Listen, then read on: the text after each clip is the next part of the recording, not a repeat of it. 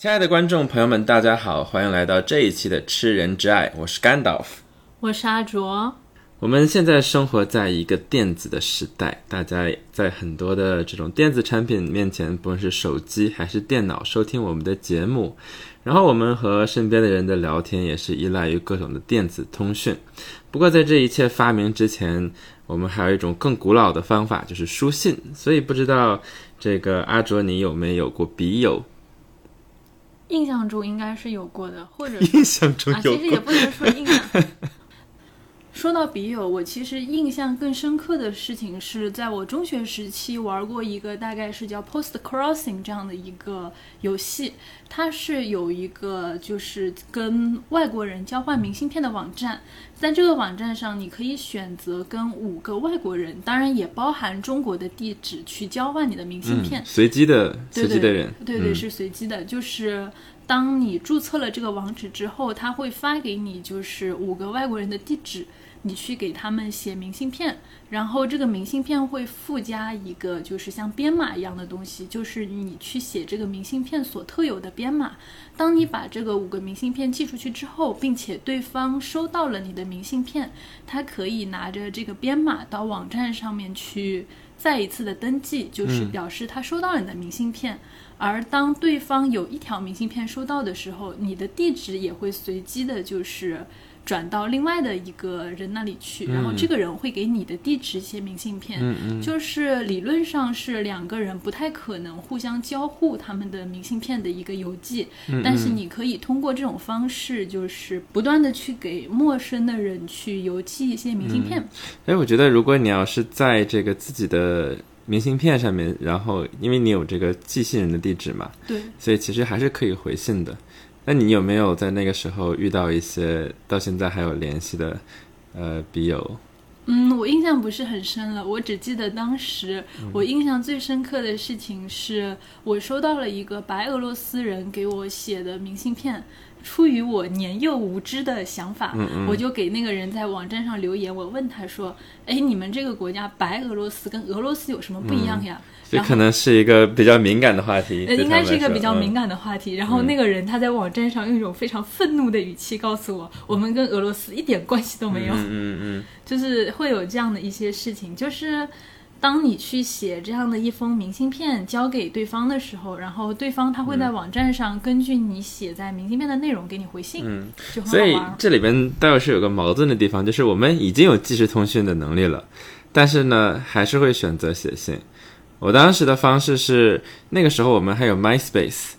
然后那个就是这是在人人网什么再往前了，然后 MySpace 它呃在中国叫做聚友，然后它当时的一个很大的卖点就是。呃，去你可以去分享这个它的国际的数据库，所以说你在中国注册 MySpace，你还可以跟几个这个外国的人去联系。所以我当时就在上面随机的就加了很多的外国好友，然后我给他们简单的通讯介绍一下自己。然后那个时候主要是就是对国外很好奇嘛，然后再加上这个练习英语啊什么的，然后就问，哎，你愿不愿意跟我做笔友、书信啊什么的？然后所以当时其实非常的有趣，就是因为第一你在 MySpace 上它有那个站内信功能，然后第二你当对方愿意跟你聊天之后，一般你会加 MSN。然后那个时候你会在 MSN 上聊天，所以你已经有非常即时通讯的技巧了。然后但你们聊的内容是我可不可以成为你的笔友，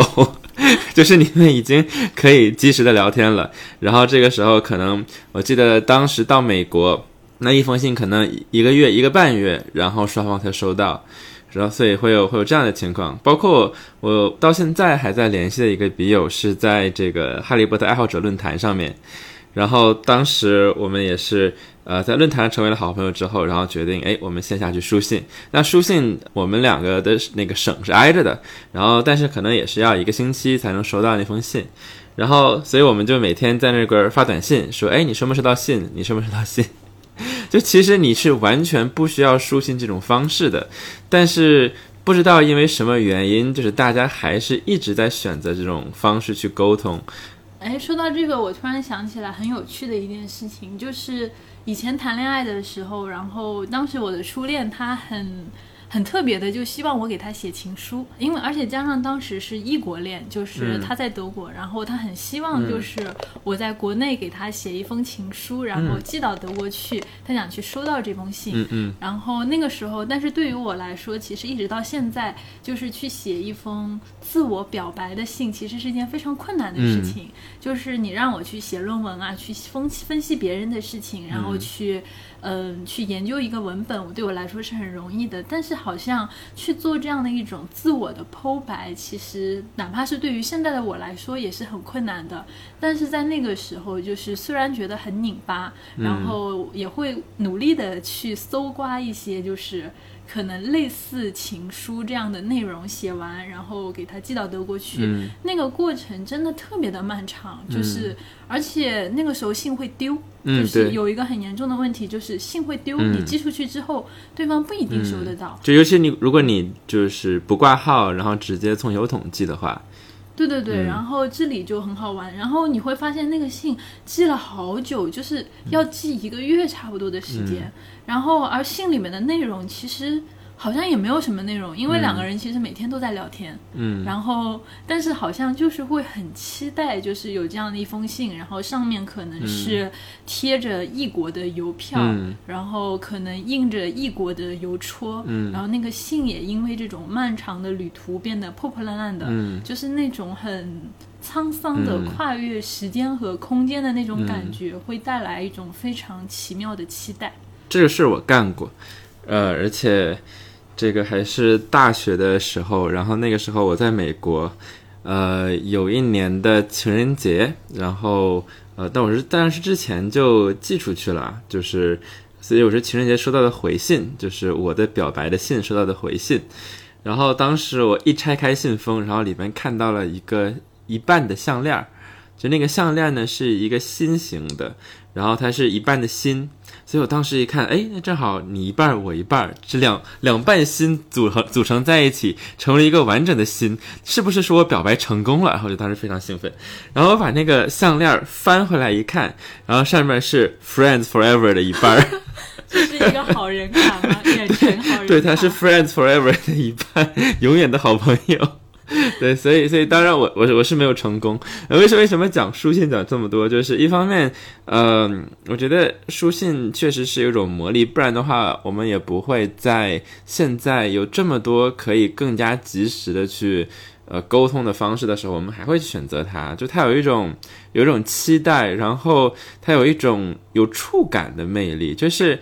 嗯，你可能我现在打很多的字发给别人，然后我在这个你不论是在微信的排版啊，还是什么什么软软件的排版上，然后我就看了密码一堆字而已。但是我觉得，就是能够去拿到一个对方触摸过的东西，然后它上面有他的这种笔记，然后他当时的那种气味，然后包括那几张纸吱吱咯咯的响，然后还有就当时大家会买那种花里胡哨的信纸，现在看非常的这个幼稚啊，但是在那种感觉，就是它是一个很。多感觉的一个东西，它有一种花死死的怀旧的感觉。对，它不仅仅是视觉，就它给你传递的是很多很多东西，就包括你可能有的时候，呃，这个呃泪水打湿 一封信，你看那个字迹模糊，这种事情真的会出现。然后，所以就是就是，所以我觉得一封信它的这个价值和这个我们发一封短信啊这样的这种感觉，我觉得肯定是不一样的。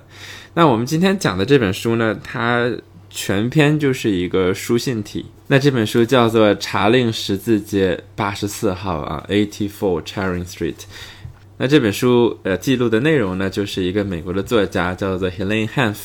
然后和一个主要是这个位于伦敦查令十字街八十四号的一个书店的一个呃员工们，然后当然主要是里边的一个店员叫做 Frank Doe，他们这近二十年来的一个书信。所以说，像我们刚才讲过这本书，它并不是一个爱情故事，但是是一个很有爱的故事。而且很有趣的事情是，他们的通信持续了整整二十年的时间。而且在这二十年的漫长的时间里面，我们会发现他的这个通信的对象逐渐的扩大。而他和这个就是大洋两岸的人之间，他们的情感上的连结也越来越深厚。但是最有趣的事情是，他们从来没有见过面。嗯，对。所以一开始的时候，那这本书的背景呢，就是 Helene Hanff，她是一个在美国纽约挣扎在温饱边缘的一个剧作家。她之前写了一些剧本，可是呢，呃，因为这个投资的原因，大部分都没有被拍出来。然后呢，他对文学有着深深的热爱，所以呢，他就呃，因为这个契机，就联系到了在伦敦的这个查令十字街八十四号的一家叫做 Marks and Company 的书店，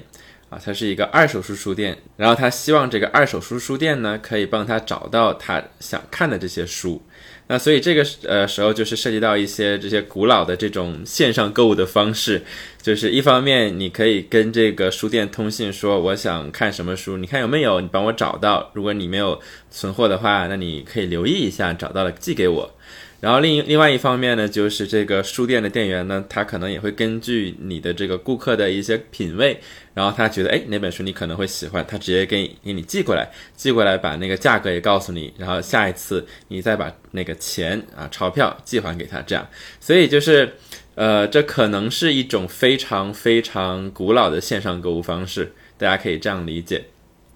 那实际上就是维系这种。远程联系的一个关键是在于这个书商和这个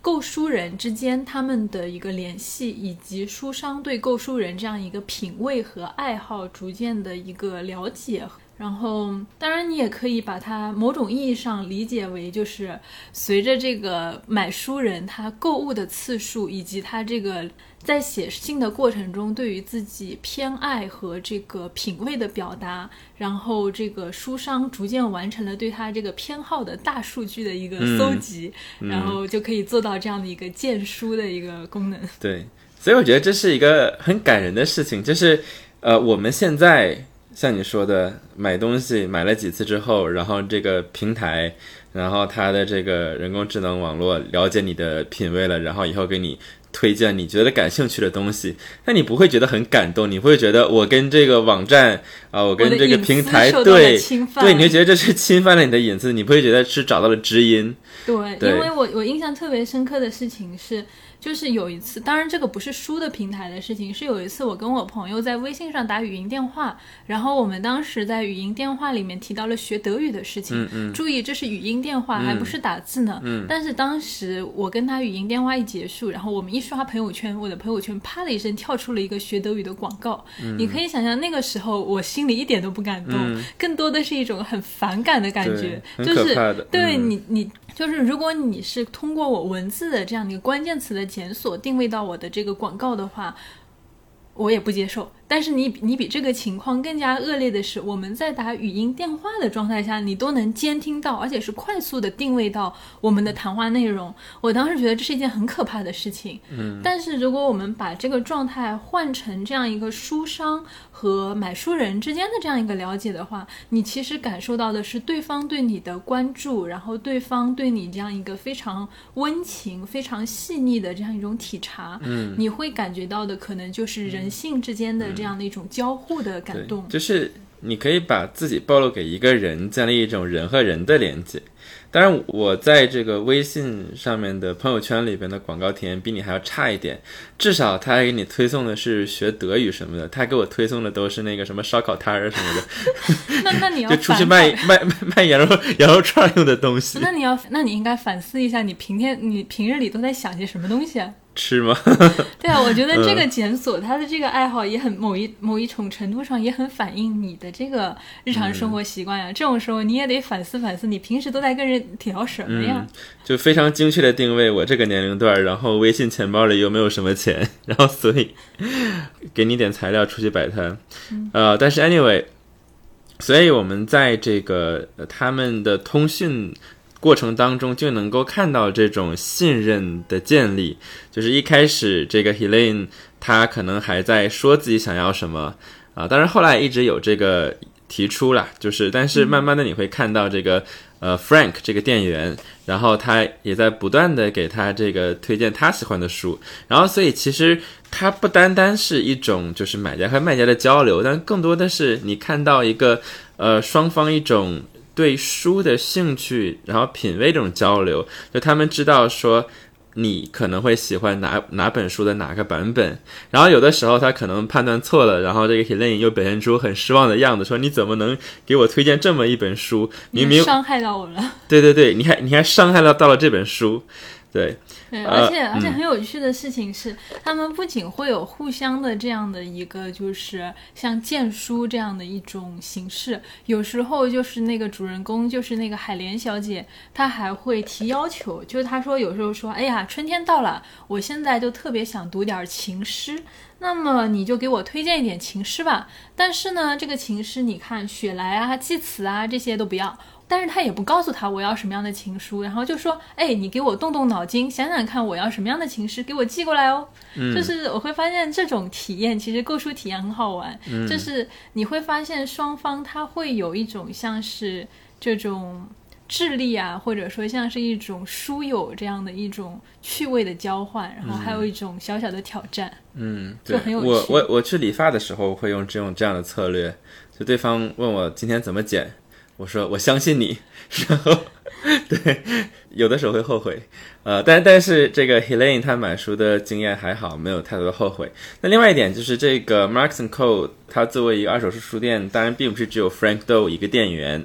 但是呢，就是大部分的时候我们看到的都是这个 Frank 和 Helene 之间的交流。但这里面很有意思的一点是。当这个 Helene 和 Frank 交换了几次书信之后，其实这个书店里的所有人，他们都在看他们的信，然后大家都觉得，哎，这个呃客人好可爱，然后所以说，但是他们觉得说，每次都是 Frank 在跟你说，好像就是 Frank 是你的这种专门的服务你的人一样，然后我们也不想侵犯 Frank 这种这种特权，所以说呢，就是每次在 Frank 回 Helene 信之后，其他的店员会在后面偷偷的回一封信说。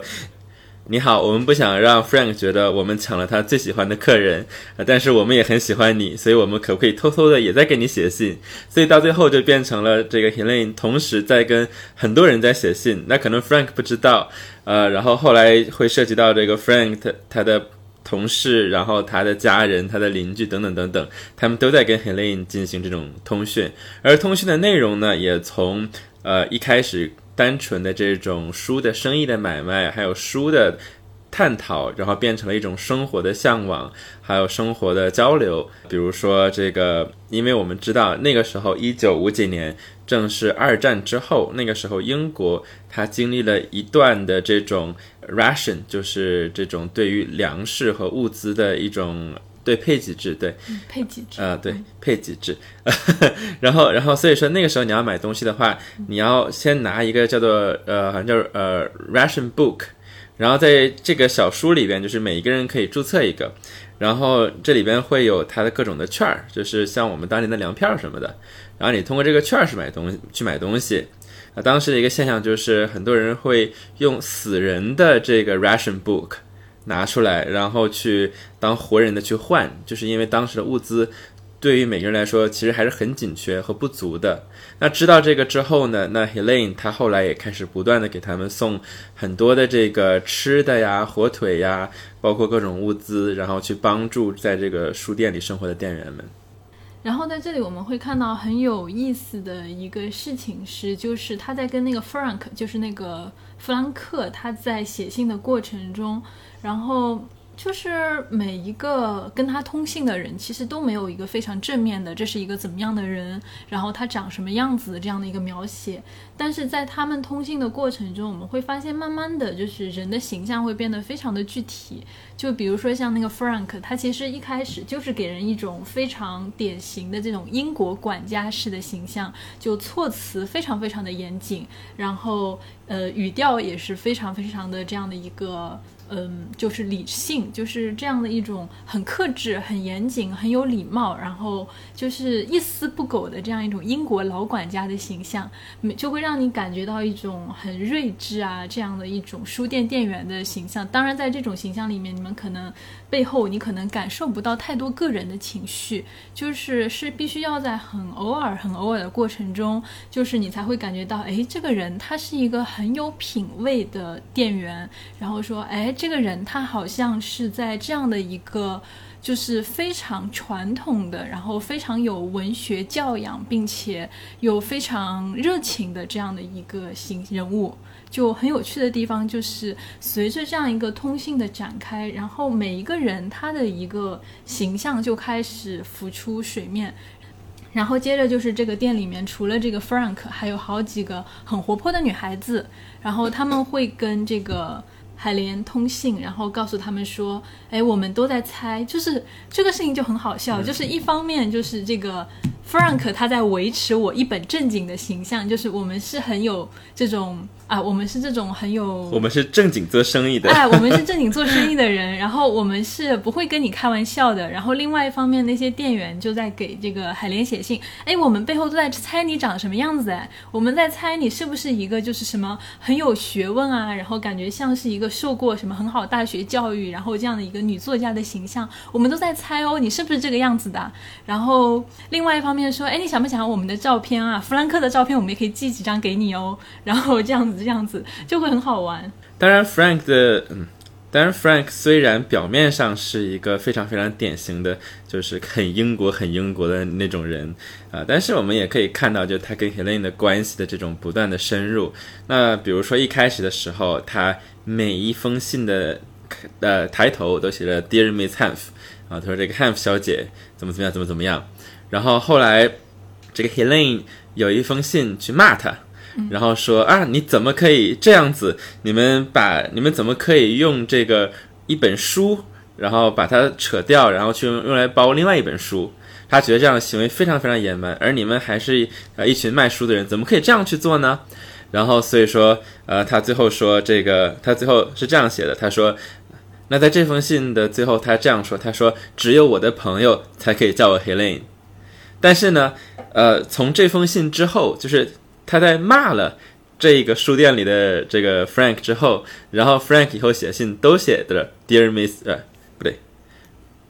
那么在这一封信之后，就在他骂了 Frank 之后，那 Frank 的每一封信的抬头都变成了 Dear Helene，就是他在这个过程当中，他知道对方不是真的生气，不是说真的觉得自己是野蛮人，而是知道这是一个信号，说我其实是你的朋友。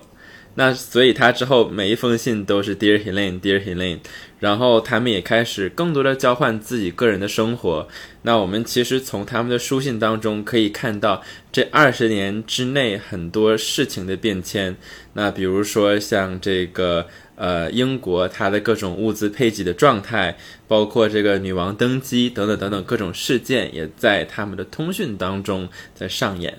就是刚才你提到他在这里就是写信去骂 Frank 那里，其实很好玩的一个事情是，确实是 Frank 他们店员就是为了给他包书，就把一本书就废废旧的，就把一本就是废旧的这样的一个书拆开给他用来包书了。然后，但是问题是海莲他就非常的仔细，他就发现这本书它是一本他其实很感兴趣的这样的一个书，然后好像是一个关于战争史的内容，然后他就去把这个书就拆，他就是。拿回家之后，就拿来重新把这书摊平了来读，然后他很意外的发现最关键的那一章居然没有，然后他这才写信去骂他们说：“哎呀，你们这个书撕了卖给我，这事儿很糟糕。但是最最关键的是，你们撕了也就撕了，为什么还少了最关键的那一章没撕下来给我？” 然后就写信说：“啊，你们怎么可以这么缺德？然后就是撕了书也就算了，还要给我缺这么最关键的一场。”对，然后所以找一找一套完整的再卖给我。对对对，然后就很有趣的事情就在这里。然后关于就是你提到的这样的一个双方的成长，我觉得很有趣的，其实是在就是对于。呃，对于书店的那一边，就是这个马克思和科恩书店那一边的店员来说，就是在他们的生活里面，你会感觉到，在这差不多二十年的时间里面，随着一开始因为第二次世界大战之后物资的紧张和大家生活状态的困难，就是每个人的生活都是非常的困难，然后到后来慢慢的就是。嗯，经济状况也慢慢的好转，然后每个人的生活状态也比较宽裕。比如说今天谁家买了个小汽车，然后明天谁家外去外面旅行，然后各种各样的，然后谁家又什么，嗯，谁家孩子又打算怎么样啊？怎么样？就各种各样的家长里短的事情，我们会感觉到就是。英国的整个社会都在慢慢的恢复正轨，然后大家的生活也开始逐渐的好转。而在海莲这一边的话，其实很凑巧的事情是，他在给这个。嗯，Frank 他们写信的期间，其实是在他编剧生涯里面一段就是非常困难的时间，因为在这个时候，他的一个写作的才能并没有得到任何的这样一个赏识，然后他也过得非常的贫困潦倒。就是在他一个写信的过程中，也可以听到他经常在那边抱怨说，比如说他那个。公寓的这个房东，就是他们的这个家里的暖气，每天早上九点到六点是不开的，所以他们整栋公寓楼大白天的时候都没有人，因为大家都要去外面找有暖气的地方，然后待着，一直到晚上大家陆陆续续回来，就是会看到。这里其实对于海莲自己的生活来说，其实她的生活也并不宽裕，然后也经历着各种各样的变化。就是她的这样一个艰难的工作，然后她不断的去寻找新的工作机会，然后她赚了一些钱。或者说他赚了钱之后，然后又失去了他的工作，就是也是有这样的一个不断的发展的过程。到后来他终于攒了一笔钱，比如说他那个时候想去英国，就去拜访他的朋友。因为我们会发现，在这个信的后面，就是越写到后面，就是双方一个想要见面的意愿就越强烈，就是。科恩书店，就马克思和科恩书店那边的人，他们就会说：“哎，海莲，亲爱的海莲，如果你来英国的话，我们一定会为你安排好，就是住宿。嗯，我们会为你安排好住处，你可以住在谁谁谁那里，你可以一直住在这里，然后你就可以一直在这里玩，然后去享受你在这里能够感受到的一切，就是你所期待的英国的文化的这种氛围。”然后海莲也说：“哎，我真的好想去你们那里呀，我好想去你们那里啊！只要一有机会，我一定要去你们那里。”我要去看这个，看那个，看这个，看那个，就他也有很强烈的这样的憧憬，但是他们这样子的一个渴望见面的意愿，就是因为各种各样的原因，就一直没有实现。嗯，所以这是一个非常真实的感觉，也是这本书最触动我的地方，就是这种真实感，因为。我们可能每个人都经历过这样的事情，就是我们相约做什么事情，可是它一直都没有发生。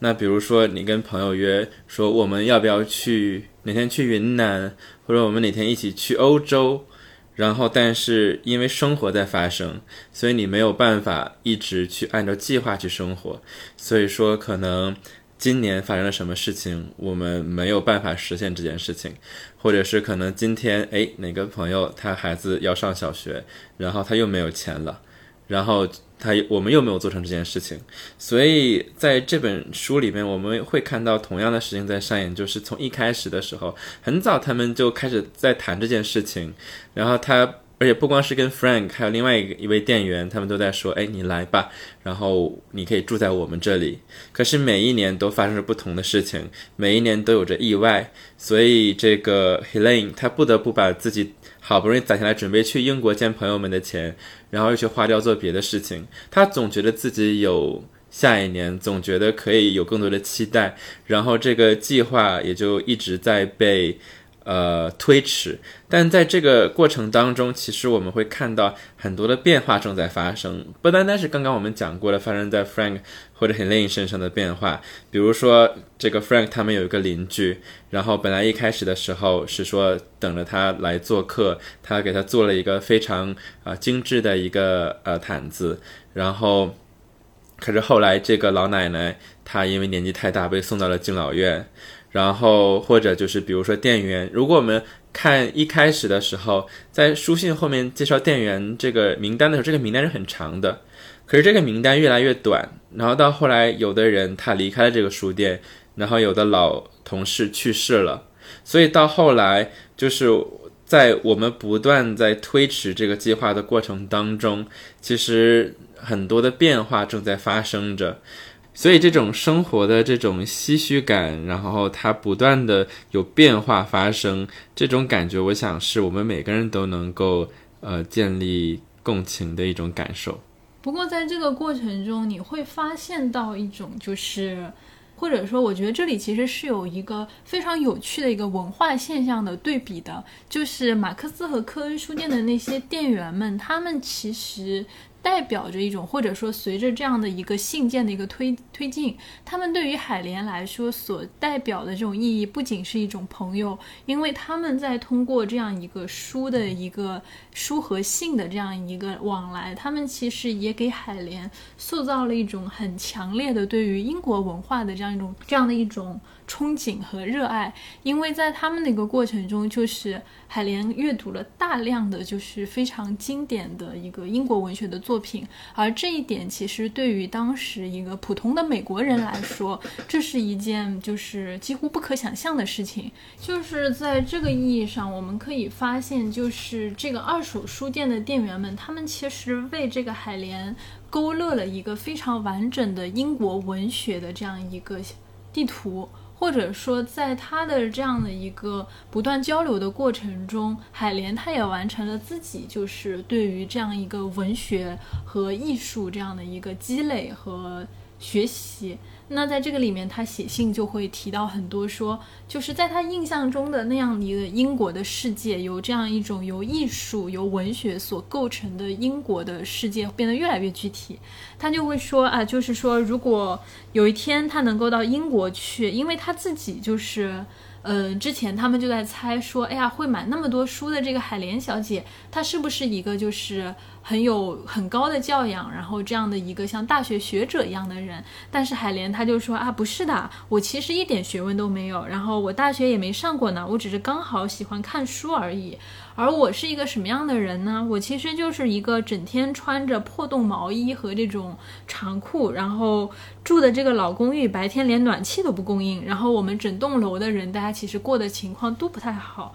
然后这样一个缩在纽美国纽约这样一个小公寓，穷困潦倒的剧作家，但是在他的心里面，逐渐就是有了这样的一个关于。文学的这样的一个向往，他会说：“哎呀，我现在就好期待能够去伦敦去啊！那去了伦敦要干什么？他就会想去那些书里面讲到的那些作家，他们曾经做过某些事情，他们生活过的某些场景，他就想亲自的去游历一番，然后亲自的去感受一下那种被具体化的文学地图里面的每一个场景。”就是我们会看到，在这个写信的过程中，他其实不仅是对于英国那边跟他通信的人那种情感不断的深厚，他对于这个英国文学的向往和他与对于那边的这样的一个精神的渴求，也在不断的加强。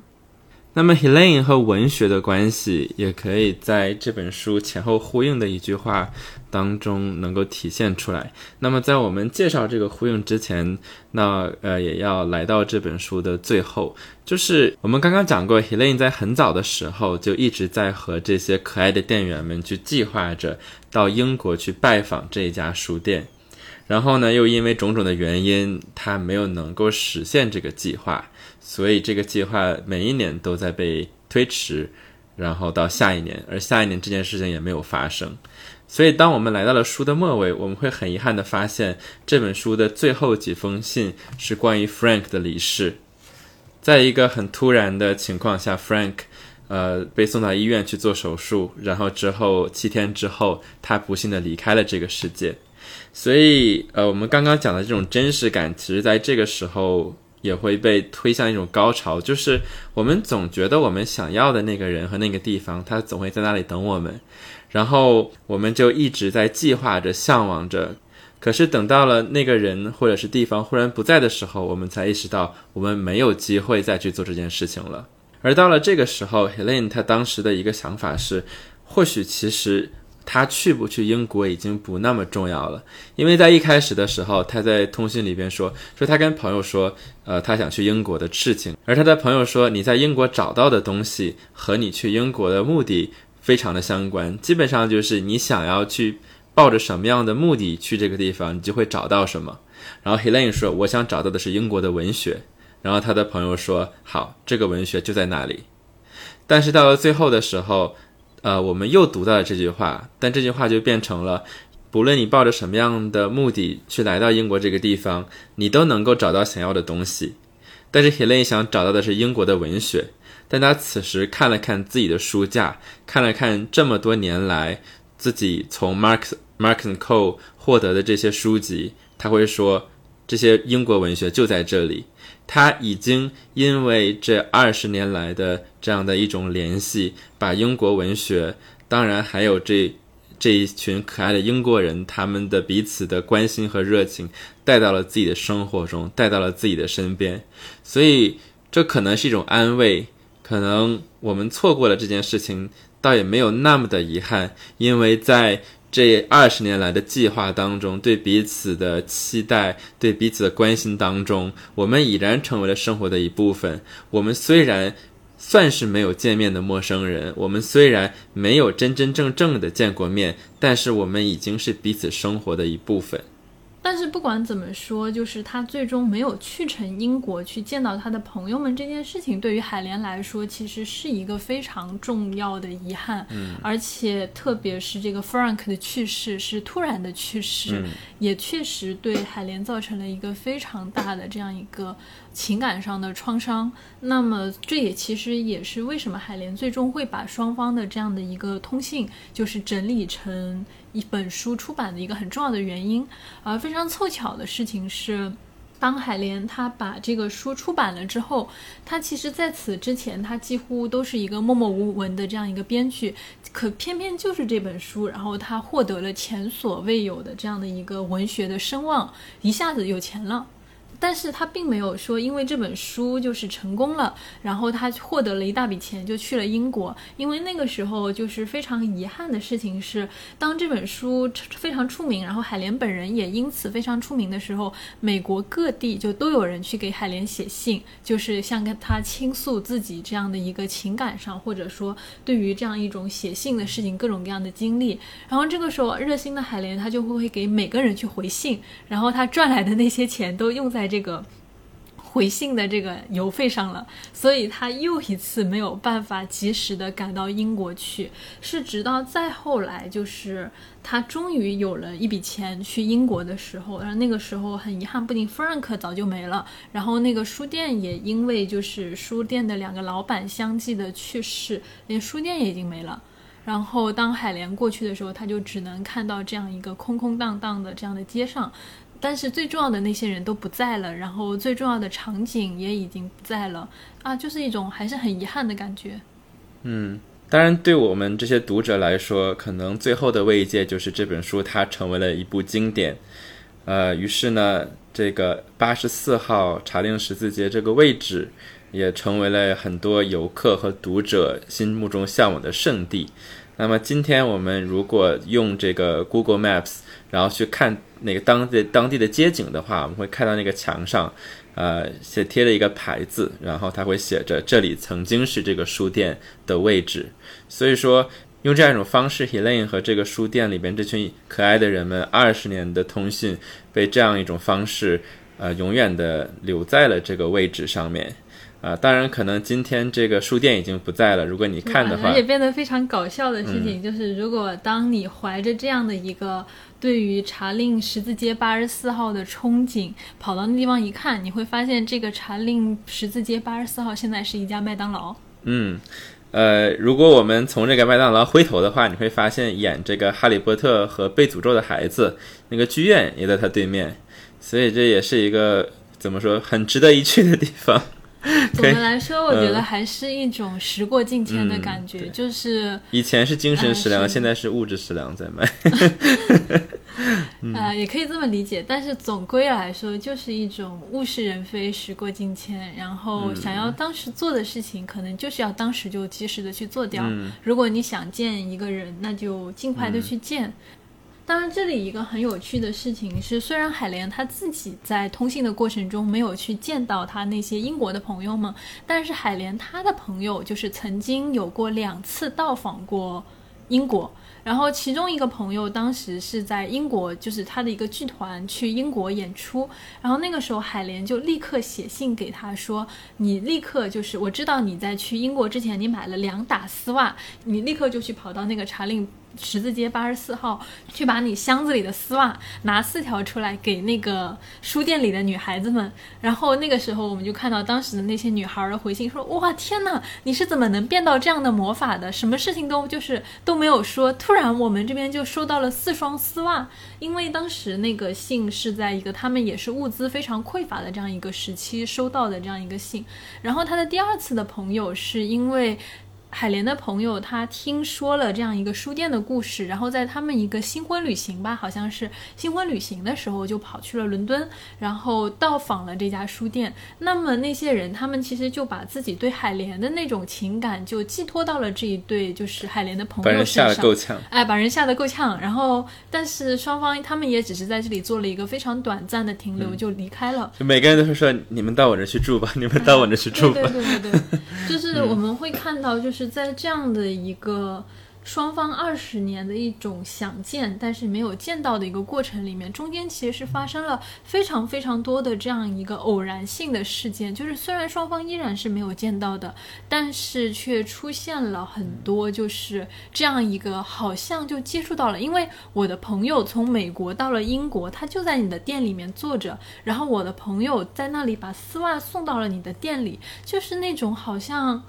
一切都不是那么遥不可及的，我们差一点点就是相见到了。我的朋友代替我在伦敦见到了你们，而你们也在伦敦，就是代替我见到了我的朋友们。就是人和人这样的一种联系，其实这两次中间的这两次间接的相见也非常有趣。所以实际上，虽然这是一个。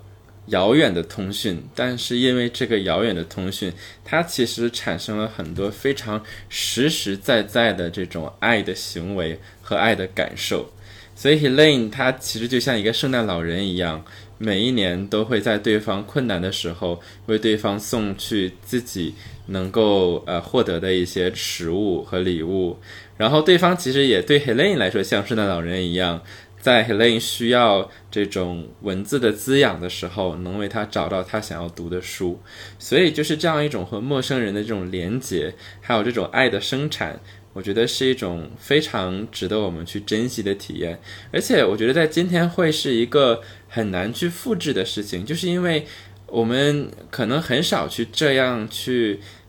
耐心的，然后去呃这样善良的去跟人进行这种。人和人的沟通，就是我们一开始的时候为什么在讲有没有笔友，就是那个时候其实我们认识的人是很随机的。像你当时用那个网站是随机配对，我当时就随便输入一个名字，我就看谁从那个 MySpace 上面跳出来，然后我去跟人打个招呼。就当时我们会遇见很多的陌生人，然后可能你的下一个朋友就在这个陌生人里面出现。可是今天我们似乎因为有了这个互联网，然后我们可能因为兴趣被连接，我们因为一些购买行为被连接。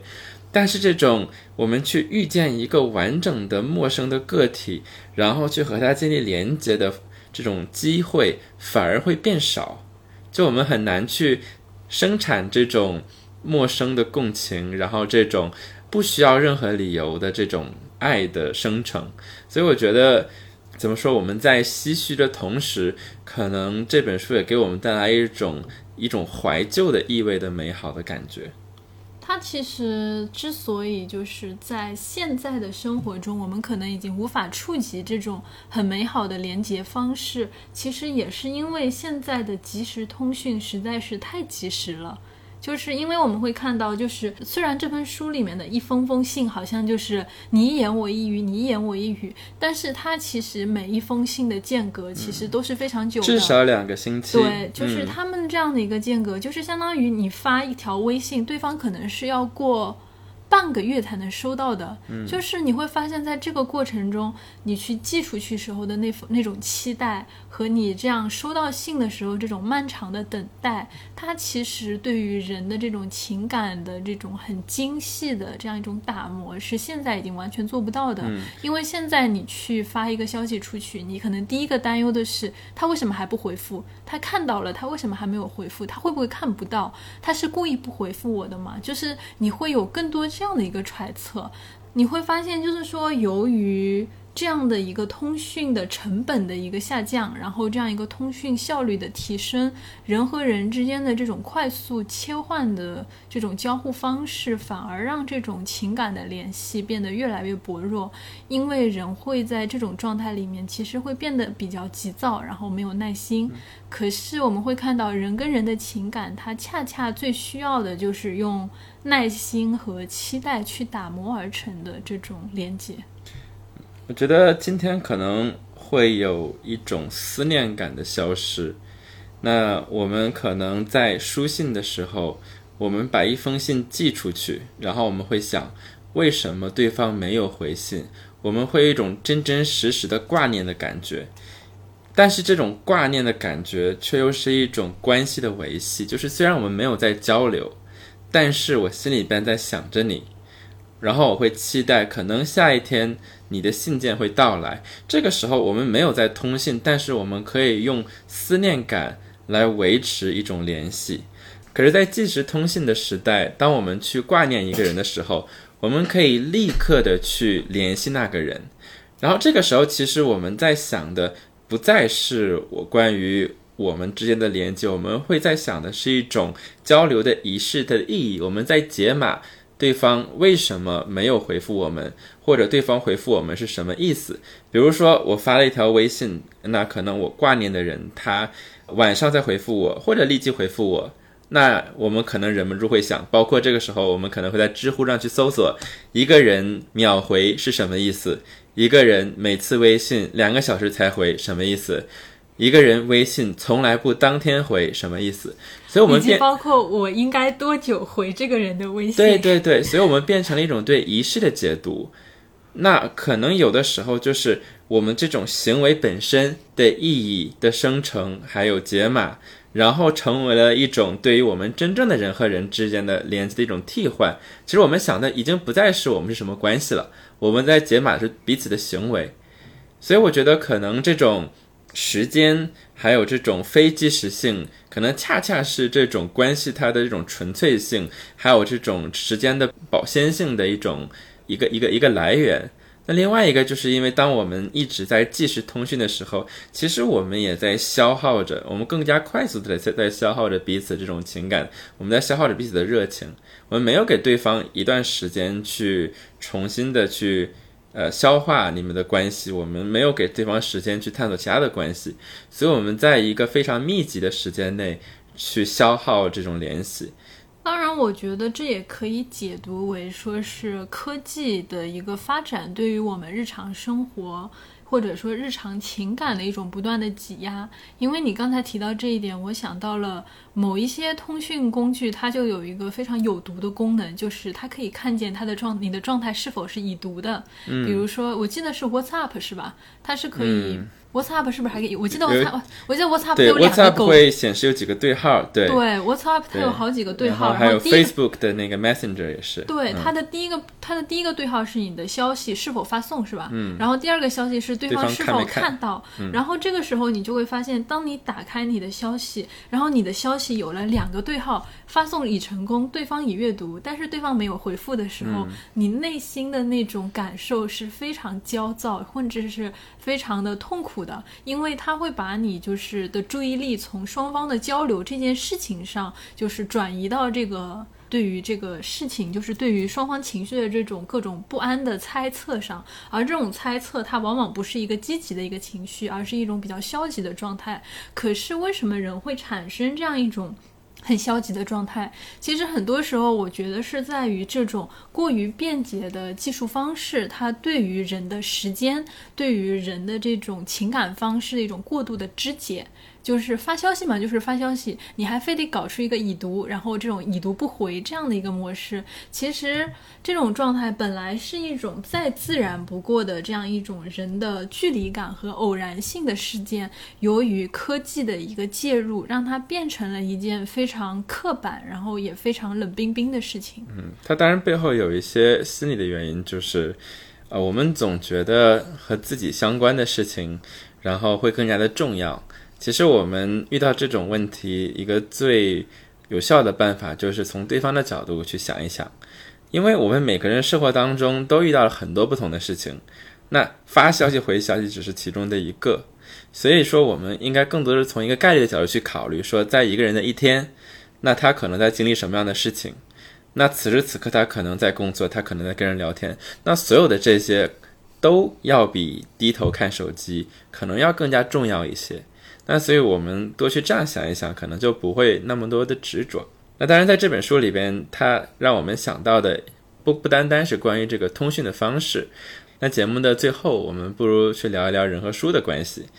因为呃，这本书里边的这个 Marks and Co，它是一个二手书的书店，所以说其实里边很多的关于这种怎么去读书、怎么去处理书的这种思考，可能是我们今天很不熟悉的。那比如说对于 Helen 来说，他觉得自己看完了一本书，他想要拥有它，然后呢，他他说啊，我去图书馆借了这本书，然后还回去，但是我不能忍受自己家里边。没有留下一本这本书，所以你给我找一个找一本，然后来买给我。第二就是这种对于纸质书它的一些呃价值，我觉得可能也是我们今天会很少去思考的事情。比如说，第一就是这本书它的版本，对吧？那可能呃一本书是谁翻译的，是谁插图的，然后它的装订的方式等等，会给会给这本书不同的价值，不同的感觉。然后第二就是这本书它的历史，那为什么二手书会吸引很多人？一方面是它有一定的收藏和商业的价值，那有的人会专门去倒卖这些二手书，呃，可能有些比如说罕见的版本会变得特别值钱。那第二点就是说，这这些书背后会有其他使用者他们的历史，所以就是当你在读一本书的时候，会有这样的对话产生。那可能当我们今天在很多时候读电子书的时候，这些是我们很少去思考的事情，就是或者说，我觉得更多的像是也是就是或者说你如何去对待这个书，它本身也是你一种生活方式的一种体现。因为我记得很有趣的事情是，就是在这个。他们对话就是在书里面通信这样的一个早期的时候，其实是海莲一直在给他们送礼物，就是送火腿、送鸡蛋、送各种各样的短缺的物资。那在这个过程中，我们会看见，就是那个书店的人，他有一点点像是作为一个回馈，他会教给他一些就是生活的这种小技巧，而这种生活的小技巧是只有在那种有着非常悠久的、非常严谨的文化传统的。英国式家庭里面才能见到的，比如说一些布丁的做法，然后比如说那个海莲说：“哎呀，你的书太精彩了，以至于我一不小心就是把我的咖啡就是滴到了这个书的扉页上面。”然后这个时候，弗兰克他就会写信跟他说，有这样那样的一种方式，你要用什么样的东西在这个书页上做一个什么样的处理，这样子的话可以让书页上的这个痕迹就变淡或者消失。就是我们会发现，它其实你对于书的这样的一个态度，它本身其实是对于你这样一个生活状态的一个反应。包括这个弗兰克他在圣诞节的时候寄给了这个。海莲那个很精致的一个刺绣的桌布，然后海莲立刻就把这个桌布，就是非常精致的，由英国的这样一个隔壁的老太太手工做成的桌布，铺在了她那个非常破败的。纽约的小公寓的这个桌子上，然后他立刻就联想到了，在这个过程中，他坐他坐在这样一种非常复古的各种各样的家具里面，然后穿着维多利亚式的这种庄严的衣服，然后去阅读这样一个古旧的二手书的一个场景。在这个过程中，就是我们会发现，你其实从你日常的这种。非常庸俗、非常琐碎，甚至是非常不堪的这种状态里面脱离出来了，就是书和生活方式带给你的一种精神的升华，它让你在这样的一种人生的一个困顿的境遇里面，依然会保持一种对于精致的生活方式，然后精致的文学品味，甚至是这样的一种高雅的艺术方式的一个。欣赏和沉浸体验里面，我觉得这其实是一个书的一个阅读，二手书，然后这种生活方式所带给人非常珍贵的体验，而这种体验可能是现代人他在这样的一个阅读过程中不太容易产生出来的激情了。当然，很多时候我们不去选择纸质书，也是出于无奈。那比如说，我们可能很少有大片的时间去进行阅读，那么很多人会选择在这个交通的过程当中，在手机上进行一些碎片化的阅读。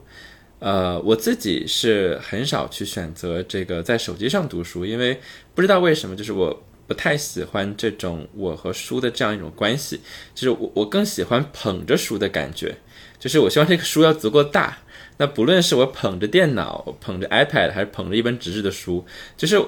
不知道为什么我会觉得，当我一只手把这个内容掌握在掌心的时候，我会觉得我不够尊重它，所以说我不会选择这样去读书。当然，这只是我自己。但是，虽然我们刚才讲这个纸质书著作的好处啊，它有很多这种，不论是情感上还是感官上面的价值，那其实。呃，之前有研究就会发现，其实你读一本纸质书，你对内容的记忆会比读电子书更好。为什么？因为它是一个立体的东西，就是你会对内容形成一种空间的认识。那比如说，我读到大概多厚的时候，第几百页，然后我读到什么内容，就是它会形成一种空间的联想。但是你在读呃电子书的时候，不会这种感觉。那可是有的时候，我们又不得不读电子书，比如说。呃，我们为这个节目读的书，我大部分读的是电子版。为什么？就是因为当我做笔记的时候，我可以很快的用这个检索功能去找到我想要的信息。对，因为我们在开始的时候就说过，说《查令十字街八十四号》它是一本跟爱情无关的一个书，但是在这里面我们却能感受到这样一种人和人之间这种充满爱意的这样的一种温情和深邃的一种连接。那这种爱其实很多时候反而比我们之前一直所强调的这种两性之间，或者说是两个人之间排他性的这种爱，有更加普世性的意义。当然，这本书里边我们感受到的也不仅仅是人和人的爱，还有就是人和书的爱。所以我之前看一个纪录片，它是关于在这个澳大利亚的一个二手书书店的。然后那个老板他就说，就很多人说现在是不是电子书在替代纸质书？但是他说，在他这几年的这种经营的经验当中，他觉得不是的，因为还有很多的年轻人在过来二购买二手书，他们依然有着这种热情的阅读的习惯，所以可能这本书里边所体现出来的各种人和人。之间的这种通过书建立起的情感，还有对书本身的热爱，我们能够感受到这种书的魅力。所以不知道大家有没有购买二手书的习惯，还有你和二手书产生的故事，欢迎在这个节目之后，在我们的平台下面的评论空间和我们留言，讲一讲你和二手书的故事。那我们这一期的节目就到这里，我们下次再见。好，我们下次再见。